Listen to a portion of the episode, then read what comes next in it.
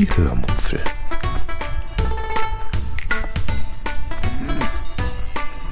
Aus dem Tagebuch einer Allgäuerin.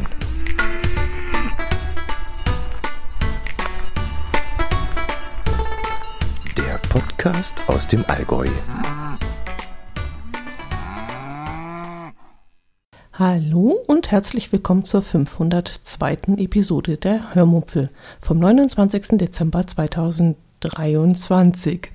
Heute stelle ich euch wieder zwei Insta-Accounts vor, nehme euch mit auf ein Geocaching-Event und erzähle euch von vielen kulinarischen Dingen. Viel Spaß beim Hören.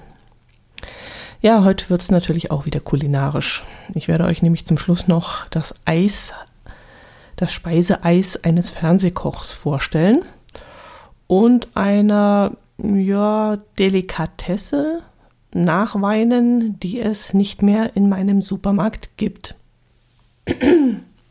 oh je, meine Stimme versagt gleich am Anfang. Na prima. Das kann ja heiter werden. Ja, fangen wir mit den beiden Instagram-Accounts äh, an, auf die ich euch aufmerksam machen möchte. Der eine heißt Peggy and Molly und wird von einer australischen Familie betrieben, die zwei Hunde hat. Ich glaube, das sind äh, Staffordshire, nee, ist doch Staffordshire Bull Terrier, glaube ich, bin mir aber nicht ganz sicher. Es sind jedenfalls zwei kleine, sehr stämmige Hunde und die haben eine wunderschöne Fellfarbe. Und der eine Hund heißt Peggy und der andere heißt Ruby und das sind dann Mutter und Tochter. Genau, und wer jetzt aufgepasst hat, wird sich jetzt wundern, ähm, warum der Account Peggy and Molly heißt mm, und die beiden Hunde aber Peggy and Ruby heißen. Naja, äh, neben den zwei Hunden hat die Familie nämlich noch eine zahme Elster. Und dieses Federvieh lebt bei ihnen mit im Haus und heißt eben Molly. Und das Lustige an diesen Tieren ist, dass sie auch miteinander spielen und freundschaftlich oder geschwisterlich verbunden sind. Die Elster liebt es nämlich, den beiden Hunden zum Beispiel im Maul, in den Ohren und in der Nase rumzupicken, was sie sehr spielerisch macht, was die anderen beiden allerdings, also die Hunde, nicht besonders lustig finden und deshalb auch gerne nach der Elster schnappen oder mit den Pfoten nach ihr schlagen. Aber das Ganze total spielerisch und ohne irgendeine Aggression. Die Elster hat dann auch gelernt zu bellen, was in manchen Momenten wirklich echt lustig ist, weil man dann manchmal das Gefühl hat, die Elster würde die Hunde nachäffen. Und die Hunde sind dann oft irritiert, wenn die Elster bellt. Ich bin mir dann allerdings nie ganz sicher, warum das so ist, ob sie sich vielleicht wundern, dass ein Vogel bellen kann oder vielleicht verstehen sie die Elster oder verstehen sie eben nicht, weil sie einen anderen Dialekt spricht. Ich keine Ahnung, aber es ist wirklich sehr lustig, das mit anzuschauen. Allerdings sind die Videos immer sehr ähnlich. Hm, also wie die Tiere miteinander spielen, das ähnelt sich sehr. Und auch wenn das Herrchen oder das Frauchen der drei mit ihnen spielt, das ist eigentlich immer das Gleiche. Weshalb ich dann inzwischen oft dabei, also weiter zappe und äh, weiter switche. Wenn, ja, wenn die Familie dann zwischendrin nicht wieder einmal ein paar Szenen um ihr Haus herum filmt und einstellt. Dann bin ich nämlich wieder voll bei der Sache. Die Familie lebt nämlich, wie gesagt, in Australien. Und demnächst hatte es zum Beispiel nach wochenlanger Dürre mal wieder geregnet und da war die Aufregung und die Freude innerhalb der Familie sehr groß und das wurde dann auch gefilmt. Oder die Frau, die hat dann auch erzählt, dass der Mann zum morgendlichen Snake-Check rausgegangen ist. Und die Hunde haben dann an der Tür gestanden und haben geguckt, wo das Herrchen geblieben ist. Und dieses Snake, Snake Check, das ähm, heißt so viel wie, äh, ja, ich schaue mal überall ums Haus herum, ob sich vielleicht eine Schlange zu nah herangewagt hat. Was ich dann sehr, sehr gruselig gefunden habe und wo ich dann wieder einmal sehr, sehr froh war, dass wir in einer Gegend wohnen, in einem Land wohnen, wo solche Tiere nicht unbedingt vorkommen. Letzte Woche ist zum Beispiel der eine Hund freudestrahlend ins Haus gesprungen gekommen und hat seinem Frauchen eine Schlangenhaut vor die Tür gelegt. Und die hat dann mit ihm geschimpft, äh, dass das dangerous sei. Äh, vermutlich, weil sie nicht will, dass er auf das lebende Original losgeht, wenn er es mal sieht. Äh, ja, es war etwas gruselig, wie der, wie der Hund da mit diesem Lappen in dem, im Mund hereinkam und es vor die Füße des Fräuchens gelegt hat. Gut, der zweite Insta-Account, den ich euch vorstellen möchte, ist von Bodo Wartke. Bodo Wartke ist ein Künstler, der Zungenbrecherreime singt. Ja, damit ist, glaube ich, auch schon alles erklärt. Er dichtet also Lieder, die möglichst viele gleichklingenden Wörter Nee, ich kann es nur verschlimmbessern. Also das hat jetzt keinen Sinn. Er, er singt Zungenbrecherreime. Das sagt eigentlich schon alles aus, was es dazu zu sagen gibt. Ähm, aber ich kann euch vielleicht mal eine Strophe davon vorlesen. Und ich versuche das jetzt mal fehlerfrei hinzukriegen. Und ihr müsst euch jetzt vorstellen, dieser Mann singt das in einem Affentempo und äh, macht, hinterlegt da eben auch eine Melodie und rappt das sozusagen. Also, oh Gott, oh Gott, jetzt, das kann nichts werden. Also, sieben Schnee, Schipper, Schippen, sieben Schippen Schnee. Ich bin mega entzückt, wenn ich die Schippen da geht schon los. Wenn ich sie Schnee schippen sehe. Sie schippen außer vom Schuppen, nämlich die ganze Chaussee, sodass alles schön geschippt ist, wenn ich Schrippen holen gehe. Ich hatte echt, im Kopf geht das bei mir auch schneller, aber das auszusprechen ist echt der Oberhammer. Und jetzt müsst ihr euch vorstellen, der Typ macht das in sechsfacher Geschwindigkeit. Der haut die Wörter raus, es ist unglaublich. Ähm, ja, der geht dann auch auf Tour durch ganz Deutschland. In Berlin, Hamburg, Bremen, Freiburg, Darmstadt habe ich, glaube ich, die Termine gesehen. Und auch äh, ins Allgäu kommt er. Er kommt, glaube ich, im April nach Kempten. Und er ist auch zweimal in Zürich in der Schweiz und in Österreich, ich glaube in Wien und war er in Linz oder in Graz? Weiß ich jetzt gar nicht. Oder ist er nur zweimal in Wien? Ich weiß es nicht. Jedenfalls ist er dort auch zu hören und zu sehen. Ja, das war dies. Dann erzähle ich euch noch kurz von unserem Besuch ähm, des Geocaching-Events. Nachdem wir krankheitsbedingt nicht auf, Weihnacht, auf das Weihnachtsmarkt-Event nach Kempten gehen konnten, freuten wir uns dann, dass wir rechtzeitig zum Ronsberger Weihnachtsevent wieder fit waren. Das Event findet auf dem vermutlich kleinsten Weihnachtsmarkt der Welt statt, denn er besteht nur aus zwei Buden. In einem gibt es, oder waren es drei dieses Jahr? Nee, ich glaube, es waren zwei. Ähm, in einem gibt es Glühwein und im anderen Bratwurst oder wie dieses Jahr Hotdog und Leberkässemmeln. Und im Anschluss des Events geht es dann immer noch für einen harten Kern in eine Gaststätte worauf wir uns dann immer besonders freuen, denn dort kann man sich dann immer sehr ausführlich und vor allem gemütlich und warm äh, in einem Restaurant sitzend über unser Hobby unterhalten. Und diesmal freuten wir uns vor allem auf die Owner äh, des Events, denn die beiden sind begeisterte Kreuzfahrer und wir hatten wirklich sehr viele Fragen uns notiert, die wir ihnen über eine von uns geplante Reise stellen wollten, denn sie waren dort schon mal in diesem Gebiet und da wollten wir uns mit ihnen darüber unterhalten. Allerdings waren die Owner des Events an diesem Abend nicht fit und äh, das sollte den Abend für uns dann ein wenig in eine völlig andere Richtung bringen.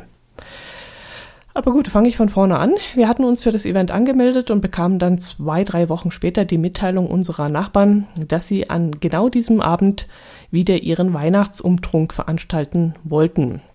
Und das war für uns jetzt natürlich ein inneres Sympathieringen, das eigentlich gar nicht entschieden werden konnte, denn wir wollten natürlich am liebsten zu beiden Veranstaltungen gehen. Und da entschied dann die Devise, wer zuerst kommt, mal zuerst. Und wir fuhren nach Rundsberg zum Geocaching-Event, wo wir ja zuerst zugesagt hatten. Als wir dort ankamen, erfuhren wir dann allerdings, dass einer der Owner Corona hatte und beide deshalb nicht mit in die Gaststätte gehen würden, was ich sehr vernünftig gefunden habe und was ich den beiden wirklich sehr hoch anrechne, das ist wirklich nicht äh, selbstverständlich heutzutage, dass da einer so viel Rücksicht auf andere nimmt und sich da zurücknimmt. Aber für uns hieß das dann leider, mh, mm, ja, das ist, dass wir das ganze Event dann verkürzen würden. Also ein kurzes Event, kurze Einkehr mit mittelprächtigem Essen in der Gaststätte und relativ frühes Ende der Veranstaltung. Und so schaffen wir es dann tatsächlich doch noch auf unseren Nachbarschaftsglühweinumtrunk vorbeizuschauen. Wir kamen dann zwar circa zwei oder drei Stunden, ich weiß gar nicht, wann sie angefangen hatten, kamen wir verspätet dort an. Aber ein harter Kern mit mehr oder weniger reichlichem Glühwein-Intus war dann noch da und so konnten wir uns noch sehr nett unterhalten. Wir hatten dann sozusagen zwei Fliegen mit einer Klatsche geschlagen und äh, sowohl das Geocaching-Event als auch den Nachbarschaftsumtrunk besuchen können. Und das war dann wirklich ein sehr toller Einstieg in ein langes Weihnachtswochenende. Und ich merkte dann auch, wie gut mir das getan hat. Mm, ich konnte so richtig gut runterfahren nach all dem Vorweihnachtsstress und dem Ärger auf der Arbeit und äh, ja, konnte ganz entspannt in äh, die vier Weihnachtstage starten. Ja, am nächsten Tag war dann Heiligabend und weil wir diesen ganz für uns allein hatten, habe ich dann vormittags endlich mal den Eierlikör gemacht, von dem ich euch in der letzten Episode erzählt habe. Es kamen dann 200 Gramm Zucker, 250 Gramm Sahne, 250 Gramm Nordhäuser Doppelkorn, äh, 8 Eigelb und das Mark einer Vanilleschote in den Cookit. Und alles wurde dann bei 70 Grad, circa 8 Minuten bei Stufe 4 erwärmt und verrührt. Allerdings war ich von dem Ergebnis erstmal ziemlich enttäuscht. Auf der Oberfläche schwammen dann so gelbe Eigelbflöckchen und schwarze Vanillemarkteilchen. Und am Boden hatte sich der Zucker abgesetzt und äh, hat sich nicht richtig aufgelöst. Und ich habe dann den Holzlöffel genommen und rührte dann alles einmal nochmal kräftig durch. Und danach füllte ich es in Flaschen ab und schüttelte alles noch einmal kräftig um es danach in den Kühlschrank zu stellen. Und auch als es im Kühlschrank stand, habe ich es immer wieder mal rausgenommen und mal kräftig durchgeschüttelt. Ja, und danach spülte ich dann den Cookit erstmal aus mm, und fing dann an, ein Rezept für ein Eiweißbrot vorzubereiten. Dazu brauchte ich dann Mehl, Mandel, Leinsamen, Magerquark, acht Eiweiß, äh, Weizenkleie, Backpulver und Salz. Und das alles habe ich dann im Cookit verrührt und das kam dann in eine Brotform, die mit Backpapier ausgelegt worden war und das Ganze stellte ich dann für ungefähr 60 Minuten bei 200 Grad und 100 Prozent Dampf in den Dampfbackofen. Und als es dann etwas abgekühlt war, aber noch warm war, habe ich es dann aufgeschnitten und war wirklich total begeistert. Von außen hatte es anfangs zwar etwas dunkel ausgesehen und ich hatte dann ja die Befürchtungen, dass es vielleicht verbrannt war, aber das täuschte dann gewaltig. Es war wirklich nicht verbrannt, sondern sehr knusprig außen und innen extrem fluffig. Ich habe selten ein so fluffiges Brot gegessen und auch überhaupt nicht glitschig, sondern wirklich richtig locker, trocken, fluffig. Allerdings geschmacklich könnte es ein wenig mehr Pfiff gebrauchen. Da fehlte mir irgendwie die Würze. Mm, und jetzt bin ich am Überlegen, ob ich mir mal vielleicht so ein Brotgewürz besorge von, keine Ahnung, Ankerkraut oder von Schubeck oder so. Aber ich werde das Rezept auf jeden Fall oder das Brot auf jeden Fall nochmal machen, wenn ich mal wieder acht Eiweiß, äh, Eiweißsee übrig habe. Apropos Schubeck. Erinnert ihr euch, dass ich das Frühstücksquarkgewürz von Schubecks immer so gerne gekauft habe? Ähm, weil ich das so super lecker gefunden habe? Ja, ich dachte, der Laden läuft trotzdem noch weiter, während der Starkkoch seine Haftstrafe absitzt, aber unser Supermarkt scheint seine Gewürze aus dem Sortiment zu nehmen. Jedenfalls ist das Regal fast leer und ich habe dann auch das letzte Frühstücksquarkgewürz aus dem Regal rausgenommen und es sieht nicht danach aus, als würde es wieder aufgefüllt werden. Das fände ich wirklich sehr schade, denn es gab so zwei, drei Gewürze, die ich wirklich sehr lecker gefunden habe. Das war zum Beispiel das Frikadellengewürz, das Pizzagewürz äh, und das eben ja das Quarkgewürz. Und die werde ich wirklich sehr vermissen und ich glaube nicht, dass ich dafür eine Alternative finden werde, denn gerade das Quarkgewürz, da habe ich die Augen schon offen gehalten, das habe ich bis jetzt noch nirgendwo anders gesehen. Ich glaube, von Ankerkraut gibt es so ein Weihnachtspupsgewürz oder wie das da heißt, keine Ahnung. Äh, aber das habe ich ausprobiert. Das war in meinem Adventskalender letztes Jahr drin. Das war nicht so berauschend. Also das vom Schubeck war schon wesentlich besser. Gut, wo wir gerade beim Kulinarischen sind, erzähle ich euch noch vom Fernsehkocheis. Irgendwo hatte ich mitbekommen, dass der Fernsehkoch Tim Melzer jetzt Speiseeis produziert. Mm, äh, mit einem zweiten Menschen zusammen, den ich nicht kannte und das muss irgend so ein Influencer sein oder sowas. Und irgendwann kam dann mein Herz allerliebster zu mir, weil er das in dem Moment auch gerade im Fernsehen gesehen hatte und meinte dann, ich solle doch mal sowas mitbringen, wenn ich es irgendwo sehe. Und ich habe dann geantwortet, dass es das Eis vermutlich im Rewe geben wird. Jedenfalls hatte ich sowas mitbekommen. Und ich würde beim nächsten Einkauf mal darauf achten. Unser Rewe ist zwar sehr klein, aber erstaunlich gut sortiert. Und tatsächlich, unser Rewe hatte davon vier Sorten vorrätig, unter anderem die zwei interessantesten Sorten in den Geschmacksrichtungen Pistazie White Chocolate und Franzbrötchen. Und die beiden habe ich dann mal mitgebracht. Jetzt muss ich dazu sagen, dass ich ein Eisbanause bin. Mir schmeckt das Möwenpick-Eis noch am ehesten. Und das würde ich dann auch den meisten Eisdielen vorziehen. Oh, ich höre schon, wie er jetzt auf mich einprügelt. Äh, ja, ich würde sogar dieses Eis wirklich allem vorziehen, was ich irgendwie, ja, jeder Eisdiele und jedem Italiener und jedem, ja, ich weiß nicht. Also ich bin wirklich kein Eisfan normalerweise und ich gehe eigentlich nur meines Herz allerliebsten zuliebe mit mal in eine Eisdiele. Aber wenn ich Eis esse, dann ist mir wirklich dieses normale Möwenpick-Eis am liebsten. Und wenn mir dann die Fachleute erzählen, dass ein Eis besonders gut ist, weil kein, keine Luft oder kaum Luft drin ist und es kompakter und schwerer ist und deswegen das Preis-Leistungs-Verhältnis stimmt, das ist mir ehrlich gesagt völlig wurscht, wie viel Luft da drin ist. Mir schmeckt es auch mit Luft. Und mir schmeckt dieses Industrieeis noch am besten. Also so eine bin ich. Nur damit ihr jetzt wisst, äh, wie meine Meinung zu diesem Melzereis überhaupt einzuschätzen ist, wenn ich jetzt davon erzähle. Ihr müsst mich also nicht für voll nehmen, aber ja, okay. Ich mach, ich auch ganz kurz. Also das Franzbrötcheneis, das fand ich sehr, sehr, sehr süß, aber durchaus sehr lecker, weil ich nämlich Zimt sehr gerne mag und davon ist reichlich drin. Aber das Pistazieneis war mir dann doch etwas zu langweilig und zu fad. Und beide Eissorten waren, wie gesagt, sehr kompakt, aber auch wiederum sehr cremig, mm, wenn sie dann endlich mal auf der Zunge geschmolzen sind.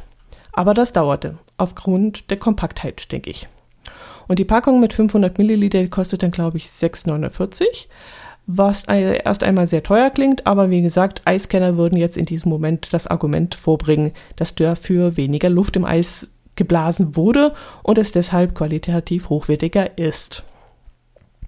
Außerdem soll es auch aus hochwertigen Produkten bestehen und von Hand hergestellt worden sein, was auch immer das zu bedeuten hat. Äh, jetzt hat mein Herz allerliebster noch die Sorte Lemon Basil Bash gekauft, aber die haben wir noch nicht probiert. Aber da ich sowieso Limone und, und Zitrone und so einen Quark nicht mag, also ich mag keine Zitrusfrüchte, noch weniger als Eis, verspreche ich mir davon nicht allzu viel. Und ich warte dann mal ab, dass mein Herz allerliebster die Sorte ähm, Chocolate Deluxe kauft. Das ist dann eher etwas für mich und das werde ich dann äh, mal probieren. Äh, ja, apropos Süßes, ich habe es doch tatsächlich geschafft, dieses Jahr keinen einzigen Lebkuchen zu essen. Äh, mein Hausarzt hat mir ja gesagt, ich solle meinen Blutzuckerspiegel mal ein bisschen im Blick behalten und äh, der sei wohl ein bisschen erhöht. Also nicht jetzt spektakulär, aber er sei erhöht. Und seitdem äh, habe ich mir den Zucker abgewöhnt. Uh, also das habe ich ja schon mal vor ein paar Jahren, als ich abnehmen wollte, habe ich das ja auch hingekriegt. Da hatte ich so eine Entwöhnphase von ungefähr fünf, sechs Tagen. Da bin ich wirklich auf Zahnfleisch gegangen. Da hätte ich die Wände abkratzen können. So einen Hieper auf, auf Zucker hatte ich, auf was Süßes. Und dieses Mal war es aber relativ entspannt und ich habe das dann recht gut hingekriegt, obwohl, wie gesagt, vor Weihnachtszeit und Lebkuchen meine Leibspeise ist. Aber ich habe dann, ja, ich habe mir einfach nichts gegessen fertig. Ich habe es erst gar nicht eingekauft. Ich bin wirklich stur am Regal vorbeigegangen. Es gab so Situationen, so zwei, drei, vier Mal, wo ich dann am liebsten hingegriffen hätte, aber ich habe mich dann weggedreht, bin zur Kasse und habe es sein lassen. Und so kam ich da relativ gut durch die Lebkuchenzeit. Ähm, was wollte ich noch erzählen? Nö, das war es eigentlich schon. Es gibt eigentlich nicht viel mehr zu erzählen. Ja, deshalb will ich die heutige Episode beenden. Mm, ich bedanke mich noch bei dem einen oder anderen für die Rückmeldung zur Park-App und zu dem Thema, äh, was ihr als Kind gerne, nee, nicht gerne gegessen habt und was ihr heute inzwischen als Erwachsener durchaus mögt. Da kam ich, äh, bekam ich auch die ein oder andere Rückmeldung. Ja, und ansonsten wünsche ich euch jetzt einen guten Rutsch ins neue Jahr und wir hören uns dann 2024 wieder. Macht es gut. Servus.